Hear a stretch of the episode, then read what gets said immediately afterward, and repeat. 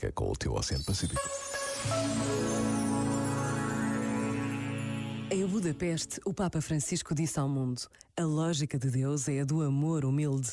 O caminho de Deus evita qualquer imposição, ostentação e triunfalismo. Visa sempre o bem dos outros, indo até ao sacrifício de si mesmo. A lógica do mundo está presa às honras e privilégios, ao prestígio e ao sucesso. Por vezes, basta a pausa de um minuto para intuirmos a verdade que nos pode salvar, procurar os caminhos da humildade. Que palavra desafiante para este dia que começa. Pensa nisto e boa noite.